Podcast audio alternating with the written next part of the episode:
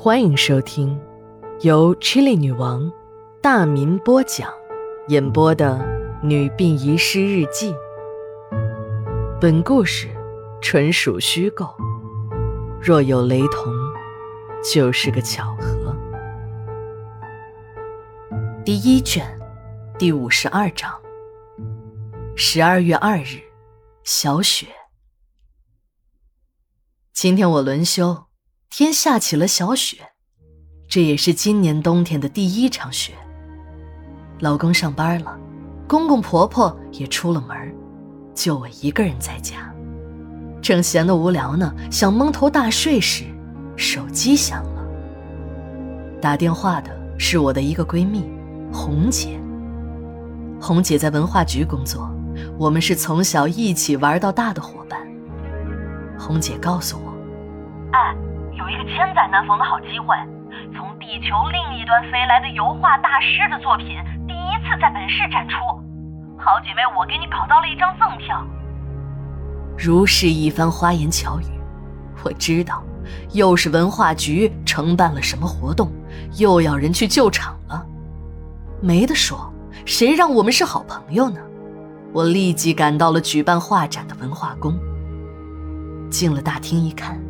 偌大的画展现场，稀稀拉拉的十几个观众，从他们的表情就可以看得出来，他们和我一样，都是临时救场的托儿。由于经常给红姐救场，我已经对文化局举办的活动门儿清。但凡是他们承办的活动，基本上是门票赠送，有时还要会餐。即使是这样，观众也不会很多。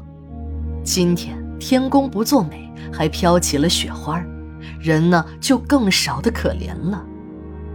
也许有人看电视时看到的都是火爆异常的情景，那只不过是面对镜头的表演。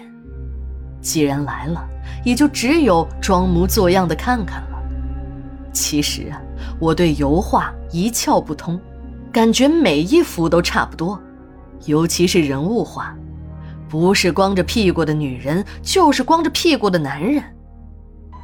有一幅画引起了我的注意，那是一张没有画完的画，准确的说，应该是一幅画的一部分。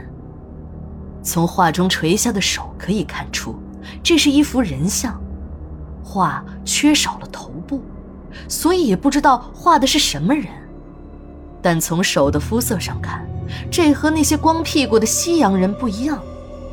更奇怪的是，那些个大师的作品是直接挂在墙上，而这幅连作者都没有标明的半张油画，却放在了一个密闭的琉璃镜框中。诡异的还有，这个作品的本身，油画画面上的那两只手，就像活人的手一样，每一个毛孔都那么清晰。随着视角的不同，还能感觉出那两只手好像在微微动一样。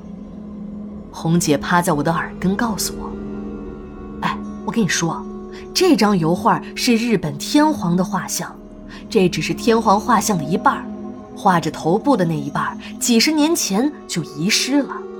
这次主办方在全世界巡展的目的之一，就是要寻找那半幅油画的下落。在画展上。”还遇到了执行保卫任务、穿着便衣的高队，可能是刚从刑警调到治安大队。高队的脸上还流露出一丝的忧伤。高队也认出了我，和高队打完招呼，我就跟着红姐继续漫无目的的参观着。参观了一圈，站累了，我们在角落里找了个椅子坐下来。红姐拿出手机说。哎我从网上下了一段视频，超恐怖的，是实拍食人族吃人的全过程的。好奇的我把头伸了过去，这个血腥的场面让在殡仪馆工作、自认为自己见过血腥场面的我也吃了一惊。这个只有五分钟的视频上，一个男子被绑在树干上，周围一群半身赤裸的野人又唱又跳。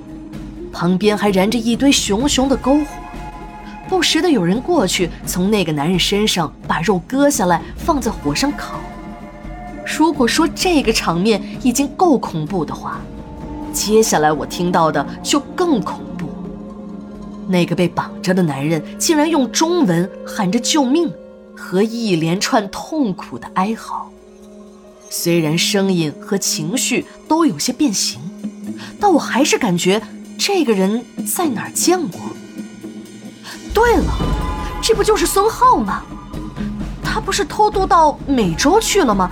怎么会落到食人族的手里？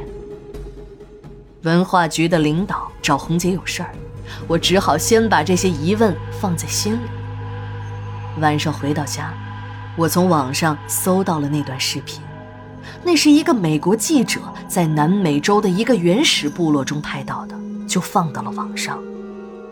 那个被食人族吃掉的男人就是孙浩。至于孙浩怎么到了美洲，又怎么会落到了食人族的手里，视频上也没有说，也就永远的成了谜。谁也没有想到，孙浩这个绝顶聪明、机关算尽的高人，最后竟然会被食人族一口一口的吃掉。真的就应了那句老话：“人算不如天算。”画展要举行三天，在这三天中，警察要为画展提供二十四小时的保安服务。为了确保安全，高队亲自带队进入了市文化宫的画展现场。临近午夜，两个在监控室值班的民警刚刚打了个盹儿，再睁开眼睛一看，监控屏幕上一片雪花。等两名警察跑到了展厅。才发现那些个大师的作品一幅也没有少。就在他们刚把心放下时，这才发现那半幅日本天皇的画像早已经不翼而飞。十二月三日，日记连载，明天继续。